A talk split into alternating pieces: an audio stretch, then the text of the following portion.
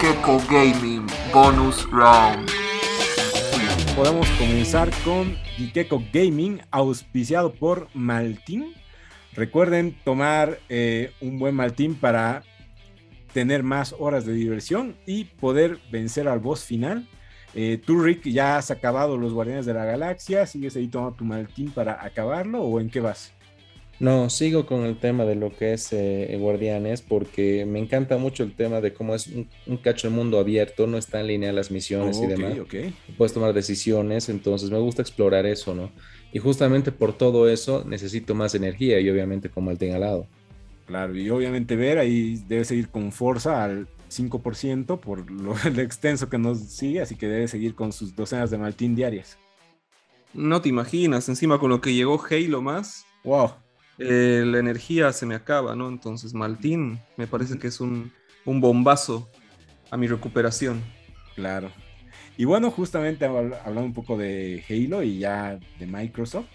Eh, este, bueno, esta semana se cumplió los, igual el 20 aniversario de Xbox y, tuvo un, un, bonito evento, ¿no? Creo Microsoft. ¿Nos puedes contar un poco del evento y sobre todo las novedades que nos dio?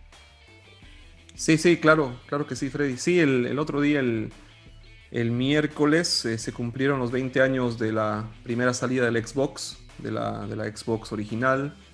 En esta oportunidad hubo un evento eh, streameado donde sí, sobre todo fue una celebración obviamente de la nostalgia, ¿no? De cómo obviamente en un día un grupo de, ingenieros decidió meterse, ¿no? Con, con, Microsoft a lo que sería la industria del videojuego, ¿no? Que era muy impensado das los colosos que había en la época, ¿no? Que todavía son colosos, que son las empresas japonesas, ¿no? Entonces, a manera de, apelar a la nostalgia, lo primero que se reveló fue obviamente un, documental que va a haber donde se muestra todo lo que fue la concepción, digamos, de la consola y obviamente la vida de la, empresa y de la división de juegos.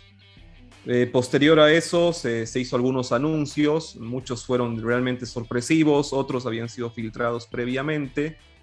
Dentro de los anuncios, bueno, se, anunció que Paramount eh, y Microsoft eh, hizo una alianza para sacar una serie live action de Halo, que obviamente se ve que va a tener mucho presupuesto y donde vas a realmente ver al, al Master Chief, ¿no? Digamos, a John Así que no va a ser como las otras series donde, no sé, donde encarnaban o mostraban a un espartano, pero que no era el espartano que todos quieren ver, digamos. Ah, ya, ya. Por otro lado, eh, hubo también una noticia en cuanto a lo retrocompatible, que es algo que es el fuerte de, lo que es el ecosistema de Xbox, donde ya se pueden desde hace mucho tiempo jugar eh, juegos de la Xbox original, de la Xbox 360, obviamente de la Xbox One pero este programa había sido, digamos, eh, puesto en, una parálisis por un tiempo, ¿no? Porque es bien difícil eh, hacer el tema de la retrocompatibilidad por diversos problemas de tecnología, de franquicia, obviamente administrativos, ¿no? Y en esta oportunidad, a manera de festejo, se liberaron como 70 juegos, si no me equivoco, de las diferentes generaciones, ¿no? Hay juegos muy buenos, obviamente, y lo único medio agridulce fue que se anunció que este va a ser el final, digamos, de ese programa, ¿no? Porque realmente ya hay algunos juegos mucho más rebuscados que hay mucha gente que quisiera verlos en su consola que, no van a llegar, ¿no? Y, pero esto también abrió ¿no? a un debate que el mismo, el mismo jefe de la división de Xbox, Phil Spencer, eh, puso a hablar y es muy interesante, donde él dijo que Xbox está abocado en la preservación de los juegos, ¿no? Como un medio de arte. Porque lamentablemente, digamos, si vos tenías tus juegos eh, en la, no sé, en una Super Nintendo y, obviamente en algún momento la Super Nintendo no va a funcionar o tal vez los cartuchos dejen de funcionar y es como que el juego se pierde, ¿no? Entonces, este, este, este, este personaje lo que pretende y lo que quiere es que en algún momento lo que es la emulación sea legal, ¿no? O sea, hay alguna manera como, como Netflix o alguna manera como inclusive Spotify donde vos realmente puedas acceder a una biblioteca muy grande y no se pierdan, ¿no? Muchas obras que en su momento han marcado generaciones, ¿no? Claro, y como dices, a veces, más allá de, las ganas que tienes, es, es, licencias y cosas así. O sea, por ejemplo, a mí me gusta un juego de Aladdin, digamos, de Nintendo. Nunca lo van a poner en, en la Switch por, por temas de Disney y por otras cosas que no van las, por las ganas, digamos, de, Nintendo que lo ponga, sino por otros temas que a veces se vuelve más complicado, ¿no?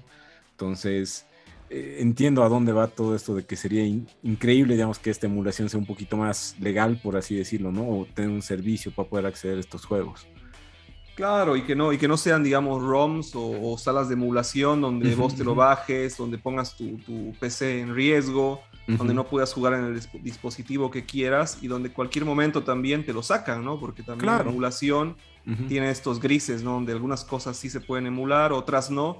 Y también es un tema bastante complicado en cuanto a lo tecnológico, ¿no? Porque a veces emular también es bien complejo, ¿no? Entonces no es porque yo tengo una computadora que me compró en Game Mart de última generación y puedo emular todo, digamos, ¿no? Exacto. No, no, no es tan lógico, entonces sí sería muy, muy bueno que todos se pongan, la industria del videojuego se ponga en campaña para esto, ¿no?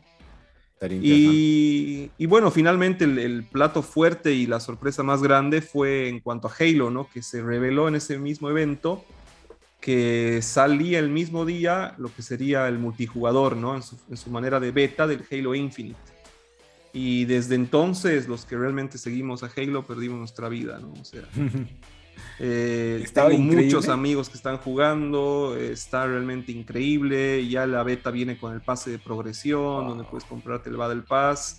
Los modos son muy dinámicos, muy interesantes, y hay partidas rankeadas hay crossplay entre PC y Xbox, el juego está recontra fluido eh, y la verdad es, es, hermoso, o sea, para nosotros, para los que nos criamos con este tipo de juego, es, es un, un, mimo al corazón, ¿no? Entonces, ahí es donde tuve que recurrir al Maltín, ¿no? En la semana podríamos ver tal vez una partidita en Twitch ahí con los cuates. Claro que sí, lo, lo llevamos a nuestro querido amigo, a José Monje, ¿no? Al peluquero y a Maki tal vez, igual no, no sé con quiénes juegas Halo, pero unos cuantos. Y con, un, y con un grupo de amigos, sí, es un grupo grande de amigos y cada vez se suma más, sí, seguro que sí, hacemos el equipo claro. Claro, tal vez hay Rick Game Pass y también le mete desde la compu, ¿no? Claro, para verlo, pero... se, puede, se puede espectar, hay uno que puede ser el comandante, el que especta y el que dirige la oh. orquesta. Ahí está. Qué bueno. Qué bueno. Sí, se, se, ve increíble. Yo he visto varios gameplays.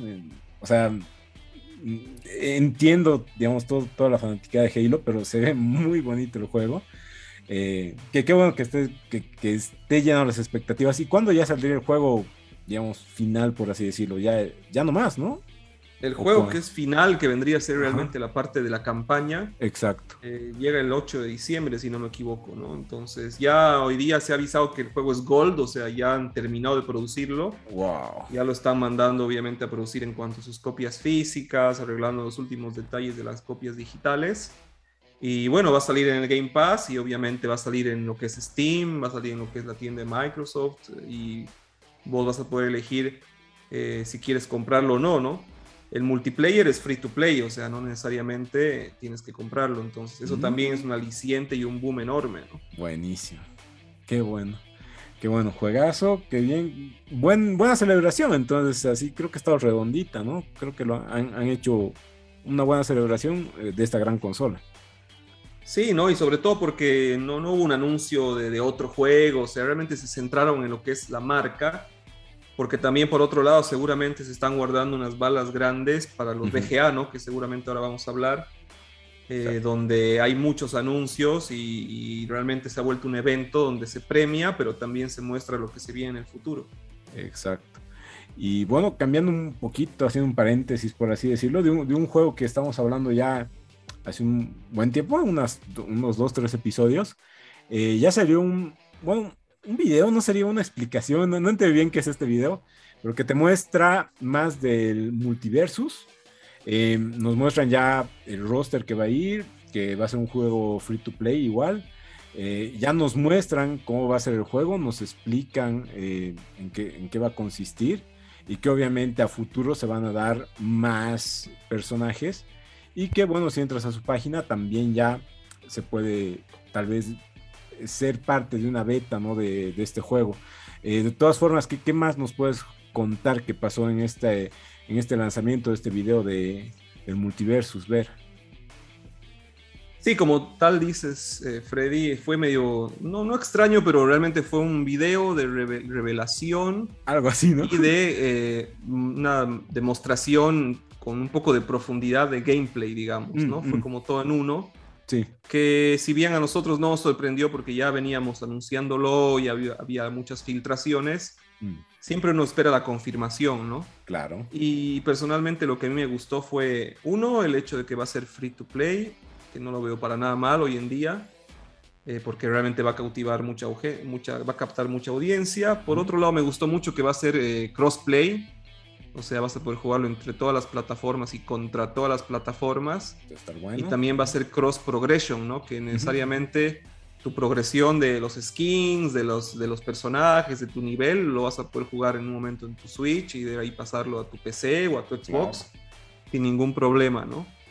Me, me, llamó también mucho la atención el, el, tipo de juego, ¿no? O sea, se ve bastante bueno, la verdad, honestamente, en cuanto a calidad gráfica, eh, la presentación tuvo su grado de humor, ¿no? Que no podía faltar, donde mostraron sobre todo al Megalord Shaggy, ¿no? Al, Shaggy Ultra Instinto. Exacto. Y, ese va a ser realmente una bomba. Para mí ese va a ser un, que es personaje muy poderoso. Sí, sí. Olvídate, claro, ¿no? Entonces, eh, es un juego que, y una franquicia que tiene mucho potencial si lo, si lo saben explotar bien. Ojalá no sean eh, muy, digamos, avariciosos o muy codiciosos en realidad en cuanto a, la monetización, ¿no? Que a veces eso también hace que un juego pierda, digamos, fanáticos. Claro. Pero si realmente saben mm, introducir personajes, introducir desafíos de una manera regular, en cuestión de un año o dos puedes tener un, un, panel de personajes, no sé, de 40 personajes, ¿no? Fácilmente, lo que sería fácilmente. su universo, ¿no? Entonces, es complicado, ¿no? O sea, tenemos el ejemplo por el otro lado, ¿no? De, lo que es el Smash Bros. Nosotros quisiéramos que estén, no sé, 10.000 personajes, ¿no? Pero eh, es lograr balancear eso y que también tenga su liga competitiva y encontrarle un sentido y que no sea cada personaje una copia del otro.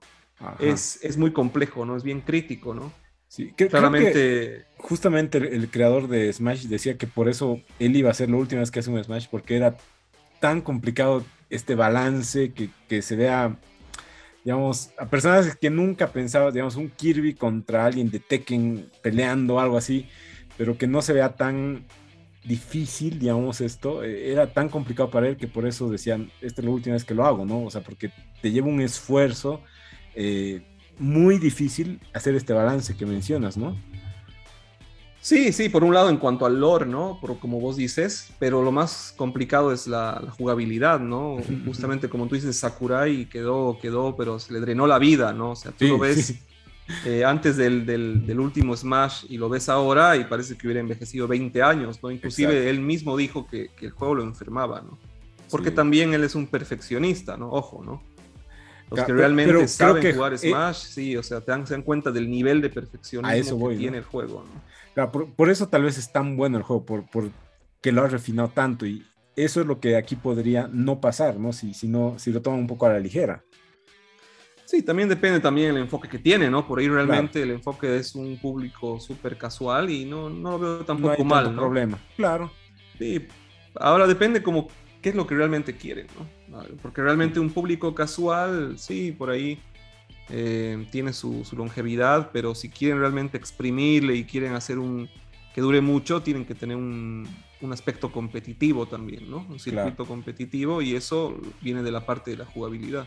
Sí, ¿no? Y por otra parte se nota que le están, están invirtiendo en este juego, ¿no? O sea, están usando hasta el cast de voz original de, muchos de estos personajes. O sea, eh, se nota que no es un proyecto tan a ligera de Warner, que, tal vez quiere que sea esto para muchos años, como dices, entonces veamos. Eh, no, han dado, creo, fecha, ¿no? Si no estoy mal, de cuándo ya podríamos jugarlo, no en beta, sino ya eh, todos, digamos. No, no, pero seguramente para mí va a ser a mediados del, 2022, ¿no? Esperemos, esperemos. Gran juego, altas expectativas, pero hay que esperar para jugarlo. Si, si juegas la beta, a ver, bueno, ya nos vas comentando, ¿no?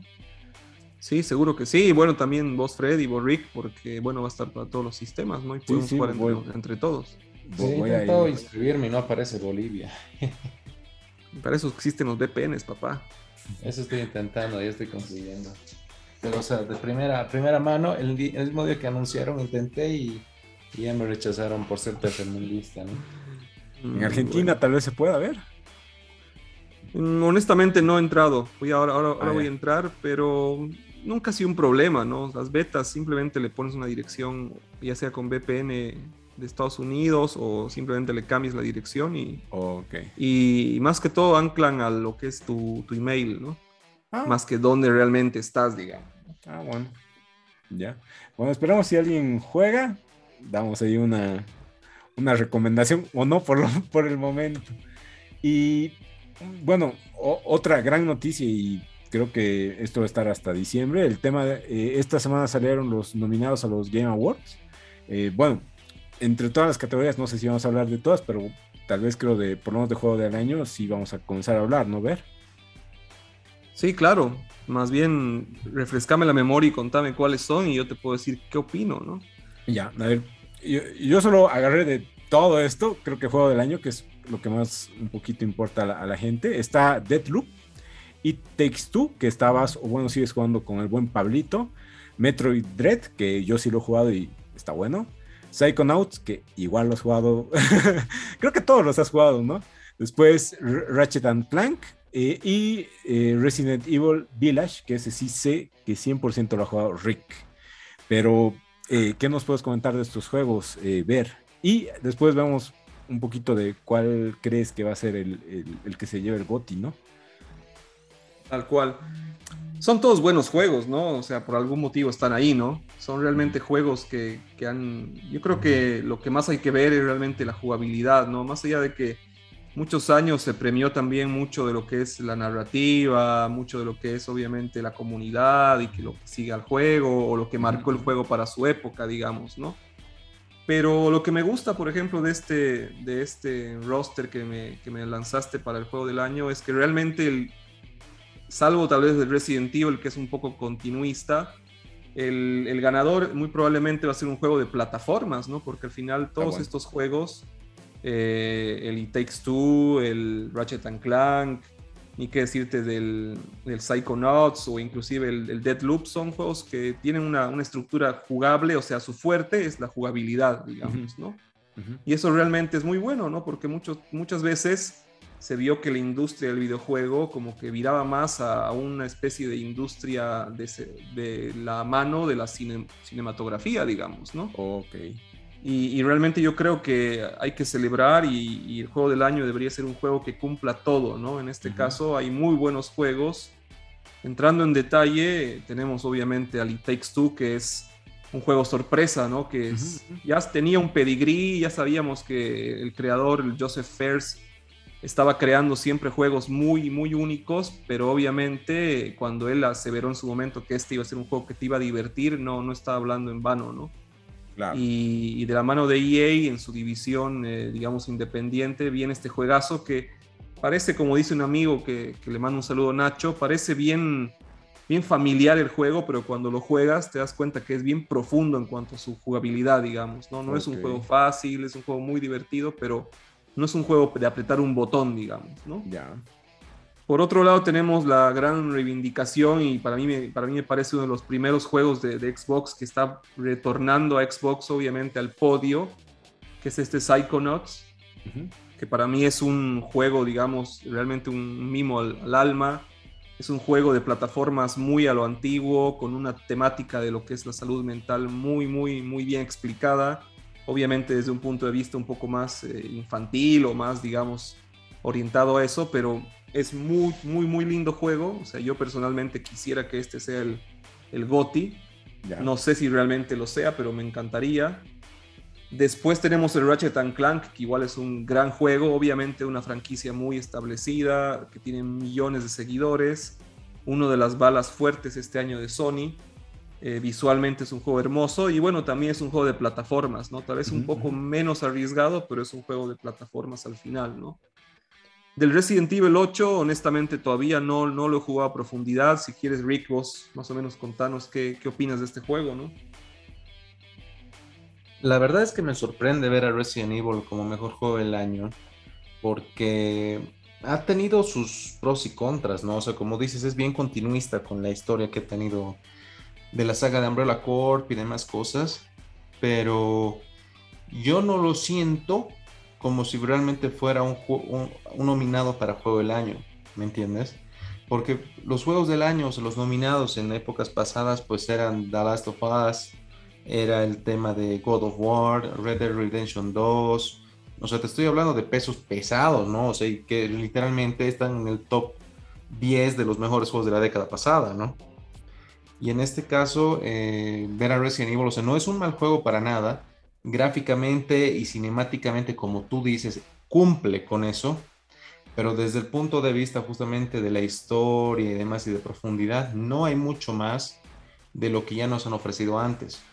Entonces, por eso me, me sorprendía. Por ahí necesitaban que poner a uno que sea un poquito más mainstream para que para que jale público, probablemente, no sé pero me sorprendió verlo ahí. O sea, como te digo, mm. porque si, es si bien es un buen juego, yo no lo considero como uno de los mejores así del año para ponerlo ahí, ¿no? Sí, sí, lo que dices es cierto, ¿no? Eh, por ahí tal vez por el mismo pedigree lo metieron ahí, ¿no? Mm, por ahí también eso te habla de que lamentablemente por el tema de la pandemia y los retrasos, eh, no hubo, digamos, estos, como vos dices, estos caballos de guerra gigantes, ¿no? que algunos años realmente uno decía, ¿y ahora qué hago? ¿no? O sea, ¿qué, elijo? Porque todos son juegos de otro nivel de producción, ¿no? No solamente en cuanto al score o en cuanto a la calidad, sino en cuanto a cuánto costó hacerlos, ¿no? Pero, pero sí, hay mucha gente que piensa que Resident Evil 8 no debería haber estado ahí, que habría mejores opciones, como por ejemplo el Returnal, que también pertenece a, Sony, que fue un juego, digamos, igual muy ambicioso porque era, venía de una empresa muy, digamos, indie, que es Housemark, que ahora ya le pertenece a, Sony. Y realmente es un juego muy interesante, o sea, es un juego que gráficamente es muy interesante, que tiene una estructura de juego donde si mueres vuelves al inicio muy, muy bueno. Y no entró, digamos, ¿no? Lo que sí entró es el Deadloop, que también es un juego de estas características, ¿no? Donde realmente tienes que ser un asesino que planea eh, un, asesinato de varios personajes y si lamentablemente mueres, vuelves obviamente a ese loop de, retornar, ¿no? Entonces, por ahí no me tiro a ambos porque ambos tienen una concepción medio similar, aunque no veo por qué no deberían estar cada uno de ellos, ¿no? Mm.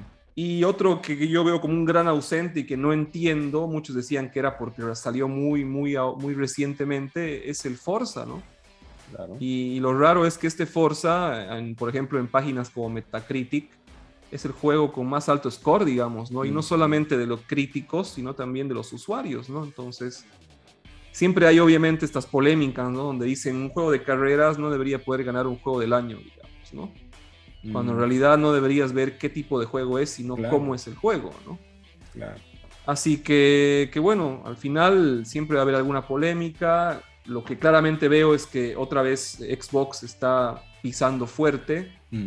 Eh, seguramente el próximo año se venga Sony con mucho, mucha más ímpetu porque va a venir el God of War, va a venir el Horizon. O sea, seguramente esos van a estar sí o sí en lo que serían las nominaciones. Pero por lo menos este año, si tú ves, el Psychonauts es de una empresa que pertenece a Microsoft. Mm. El, el, el Deadloop es de Bethesda, que pertenece a Microsoft había habido posiblemente la posibilidad de que entre el Forza, entonces obviamente ya otra vez estamos ingresando a un momento donde hay una competencia bastante buena, ¿no? Mm. Y, eso, ¿no? O sea, hay que esperar a ver qué pasa, no solamente es el único premio, hay muchos premios, hay muchas categorías. Y de, hecho, en, varias de estas categorías, el It, Takes Two, eh, Metro Dread y Psychonauts están en muchas, digamos, ¿no? Entonces, bueno, eh, hay que ver, ¿no? O sea, tal vez más allá de solo ganar este, este gran premio, puede ser que ganen en otras categorías, ¿no? Y, sí, y me estoy olvidando del Metroid Dread, ¿no? Y vos, Freddy, si quieres contarnos un poco, pero es, es igual un juegazo, ¿no?